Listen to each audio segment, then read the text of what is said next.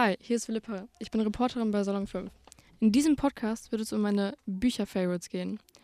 Ähm, ich finde jetzt vor allem in dieser Corona-Zeit hat man echt viel mehr Zeit zum Lesen und sollte diese Zeit auch äh, nutzen. Ich finde nämlich, dass Lesen ja echt unterschätzt wird. Also so viele Jugendliche in unserem Alter ähm, lesen gar nicht mehr, obwohl man dafür ähm, ja aus Büchern einfach so viel mitnehmen kann. Also sowohl sprachlich als auch ja irgendwie zum Schreiben und sonst was. Man lernt was für sein eigenes Leben, kann irgendwie spannende Sachen lesen. Also es gibt wirklich sind total viele Aspekte, die man ähm, die gut an Bücherlesen sind. Deswegen, ich kann euch wirklich mal ans Herz lesen, wenn ihr genug Zeit habt, dann äh, lest auf jeden Fall. Versucht das immer in euren Alltag zu integrieren und sonst was. Ja, dann fange ich mal mit meinen Büchern an. Ähm, das erste Buch, über das ich mit euch reden werde, ist Das Schicksal ist ein mieser Verräter. Das kennen vielleicht auch einige Mädchen unter euch. Da gibt es ja auch einen Film von, äh, der, glaube ich, irgendwie auf Netflix ist oder so. Ähm, ja, dieses Buch ist ein äh, Jugendbuch, was eigentlich aber wirklich jeder lesen kann. Also das ist eine Geschichte, die jeden eigentlich interessieren könnte oder interessiert, die gut ist zu hören, wo man irgendwie auch viel rausnehmen kann.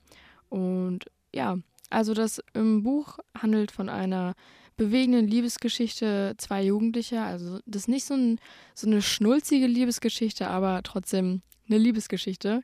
Ähm, das Buch wurde von John Green ähm, geschrieben und er hält wirklich eine echt gute Balance so zwischen Witz und Ernsthaftigkeit. Ähm, er tut auch viel Sprachwitz, viel Klugheit, viel Gefühl in dieses Buch und ähm, ja, John Green berichtet in dem Buch von einer 16-jährigen äh, namens Hazel, die halt seit drei Jahren an Schilddrüsenkrebs leidet und mittlerweile sogar äh, Metastasen der Lunge gebildet haben. Ähm, bei Hazel ist es allerdings so, sie möchte überhaupt nicht irgendwie bemitleidet werden oder so. Man kann sich das ja auch eigentlich vorstellen. Also ich meine, wenn man sich jetzt vorstellt, man hätte Krebs und jeden Tag äh, aufs Neue sagt jemand äh, zu einem irgendwie, oh, du tust mir so leid, irgendwie, wie lange hast du noch oder keine Ahnung, was man da halt irgendwie sagt, was einem da einfällt. Und wenn man, äh, wenn man das wirklich jedes Mal, jeden Tag das Gleiche hört bei neuen Leuten, die man kennenlernt, dann ist es natürlich blöd. Vor allem ist es jetzt bei Hazel auch so, dass sie mit einer Sauerstoffflasche rumlaufen muss. Und das dann natürlich noch, sage ich mal, auffälliger ist, dass sie irgendwie eine Krankheit hat oder so, als bei anderen, die gerade ähm, ja, irgendwie nur Grippe haben oder was weiß ich. Ähm, auf jeden Fall äh, geht Hazel zur Beruhigung ihrer Eltern zu einer Selbsthilfegruppe. Ähm, die sagen nämlich, ja, du lebst ja nur zu Hause, weil Hazel nicht mehr zur Schule geht. Äh, du musst mal vor die Tür kommen und äh, halt Freunde kennenzulernen, soziale Kontakte zu haben und sowas. Auf jeden Fall geht sie dann quasi auf den Wunsch ihrer Eltern zu dieser Selbsthilfegruppe und äh, lernt dort den 17-jährigen Augustus kennen. Ähm, der hatte auch ähm, einen Knochentumor, weswegen sein Bein amputiert werden musste. Also da bekommt man auch viele verschiedene Sachen mit, viele verschiedene Krankheiten, über die einem berichtet werden. Ähm, ja, über die es auch mal wichtig ist, irgendwie was kennenzulernen. Also ich meine, klar, die Sachen in den Büchern entsprechen nicht immer unbedingt der Wahrheit. Ähm, und ja, es ist wirklich gut, einfach mal über solche Dinge ähm, was zu lernen, wie das ist für andere Menschen, äh, wie das vor allem aus der Perspektive der Menschen ist, die unter solchen Krankheiten leiden. Ähm, das ist ja kein, keine spaßige Krankheit, die nach einer Woche wieder weggeht, sondern ja, mit der du dich wirklich einen großen Teil deines Lebens äh, beschäftigen musst. Und der jetzt zum Beispiel wie bei Hazel äh, einfach auch Hürden, viele Hürden hat im Leben, die nicht so einfach zu überspringen sind. Also so jetzt wie sie, die nicht mehr gut atmen kann und immer mit der Sauerstoffflasche rumlaufen muss. Und wenn sie diese nicht dabei hat, dann ja, ist es schwierig. Dann kann sie nicht atmen, sie kann, kann irgendwie Sport machen oder sonst was.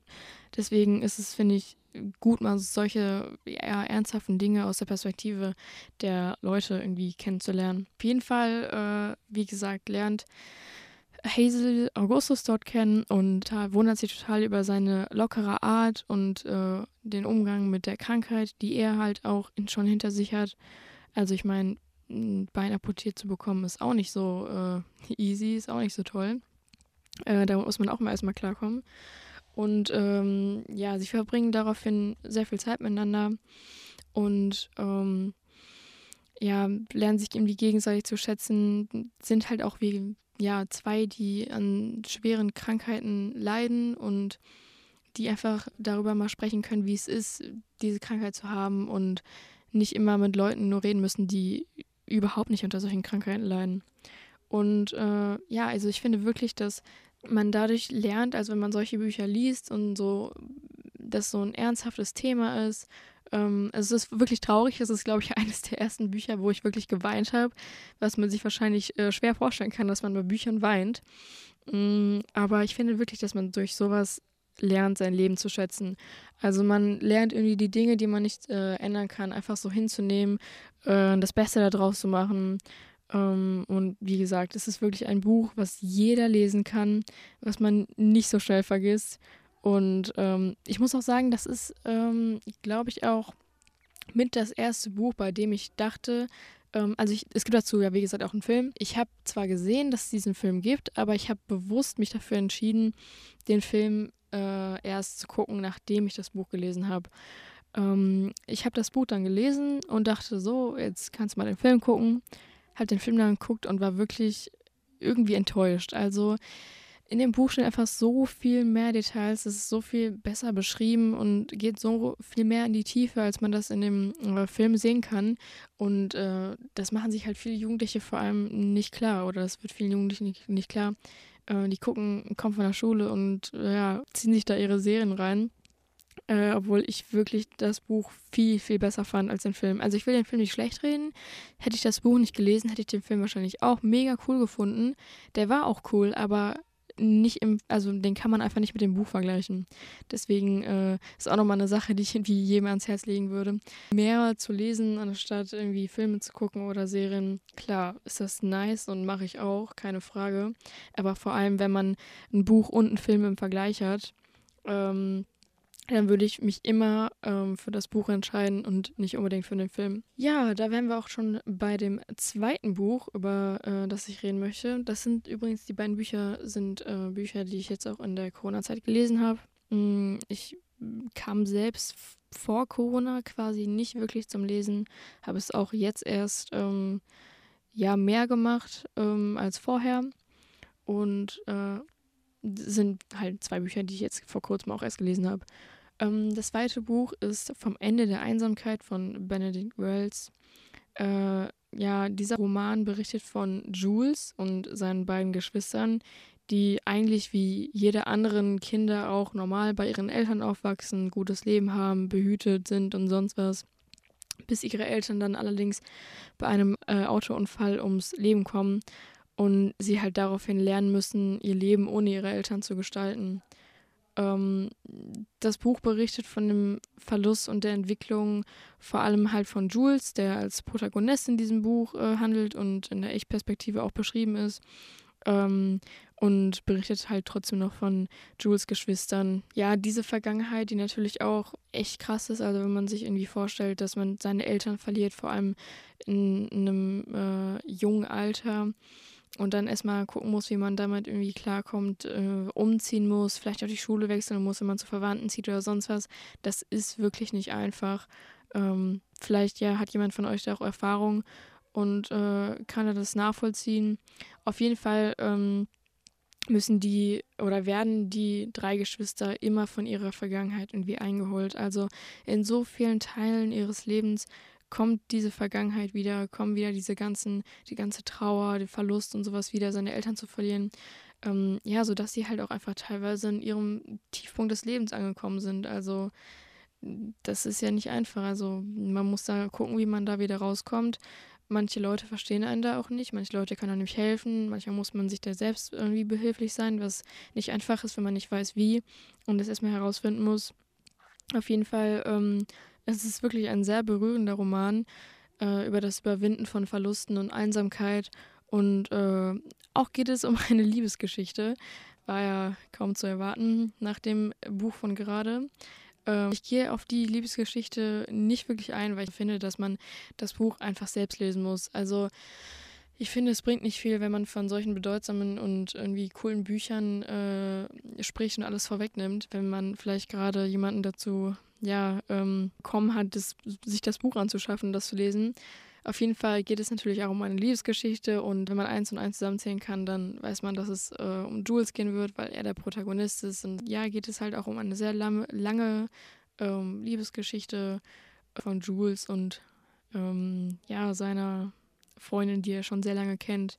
Es ist spannend irgendwie, weil man mit vielen Sachen auch nicht rechnet, weil, wie gesagt, die Vergangenheit ähm, dieses Verlustes die drei Geschwister wieder einholt und die sich zwischendurch auch echt irgendwie gar nicht mehr äh, begegnen, die drei Geschwister, und dann so total auf sich selbst eingestellt äh, sind.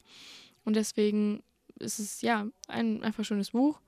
Und es regt halt auch total zum Nachdenken an. Also wenn man über, wenn man ein Buch über solche ernsthaften Themen äh, liest, dann denkt man immer an sein eigenes Leben und bezieht immer diese Sachen auf sich selbst. Also es kann mir keiner sagen, dass keiner irgendwie nichts auf sich selbst bezieht. Äh, auf jeden Fall regt dieses Buch halt total zum Nachdenken an oder die beiden Bücher. Ähm, man denkt einfach über das eigene Leben nach, wie man das gestaltet, wie man vielleicht auch ähm, über die eigenen Tiefpunkte irgendwie hinwegkommt und wie man diese überleben kann, beziehungsweise wie man aus äh, so düsteren äh, Teilen seines Lebens wieder herauskommt. Also es muss ja nicht mehr der Verlust von Eltern sein oder eine Krankheit, es kann ja auch irgendwas anderes sein, ähm, das so plötzlich kam, dass man irgendwie gucken muss, wie man damit umgeht und sonst was. Und ähm, ja, es sind wie gesagt beides Bücher zum Nachdenken. Man lernt viel für sein eigenes Leben, man nimmt viel da irgendwie raus und nimmt viel mit. Und das finde ich sind auch einfach die besten Bücher. Also wenn du ein Buch liest, was dir nichts bringt, warum liest du das dann so? Dann kannst du es auch direkt in die Tonne schmeißen. Mm, ich finde wirklich, dass man Bücher lesen sollte, aus denen man irgendwie was lernt oder was mitnehmen kann, egal für welchen Teil des Lebens, ob das jetzt für die Schule was bringt, für dein eigenes Leben, für deine Persönlichkeit, für irgendwas, damit du ja was lernen kannst, was äh, du vorher nicht wusstest oder sonst was. Ähm, das das finde ich relativ egal. Die Hauptsache ist, dass man daraus was mitnehmen kann. Ähm, also meines Erachtens nach. Ja, das war es auch schon eigentlich mit diesem Podcast. Ähm, das sind meine zwei Lieblingsbücher. Klar entwickelt sich das immer noch. Wenn, wenn ich jetzt ein nächstes Buch lese, dann finde ich das vielleicht besser als alle anderen. Das geht, glaube ich, relativ schnell bei Büchern. Kommt natürlich immer darauf an, wie das beschrieben wird, was für ein Thema das ist. Diese Bücher sprechen auch nicht jeden an. Äh, ich glaube, dass es vor allem Bücher sind, die Mädchen gerne lesen. So ähm, und dann eher Jungs im jugendlichen Alter das gerne lesen würden. Ja, auf jeden Fall äh, war es das schon mal diesem Podcast. Äh, ich hoffe natürlich, dass es euch gefallen hat und ähm, dass ihr daraus was mitnehmen konntet, dass ihr vielleicht äh, darüber nachdenkt, eines der Bücher zu lesen. Ähm, ich lege euch die wirklich ans Herz, sind eines der besten Bücher, die ich jemals gelesen habe. Und ähm, ja, ich bedanke mich bei euch fürs Zuhören. Ihr könnt auch gerne unsere Salon 5 Seite auf Instagram besuchen. Da seid ihr immer up to date und wisst, was läuft. Und ähm, bekommt ihr vielleicht auch mit, wenn der nächste Bücher-Podcast äh, veröffentlicht wurde. Ja, ich hoffe, dass es euch gefallen hat und bis zum nächsten Mal. Bye, bye.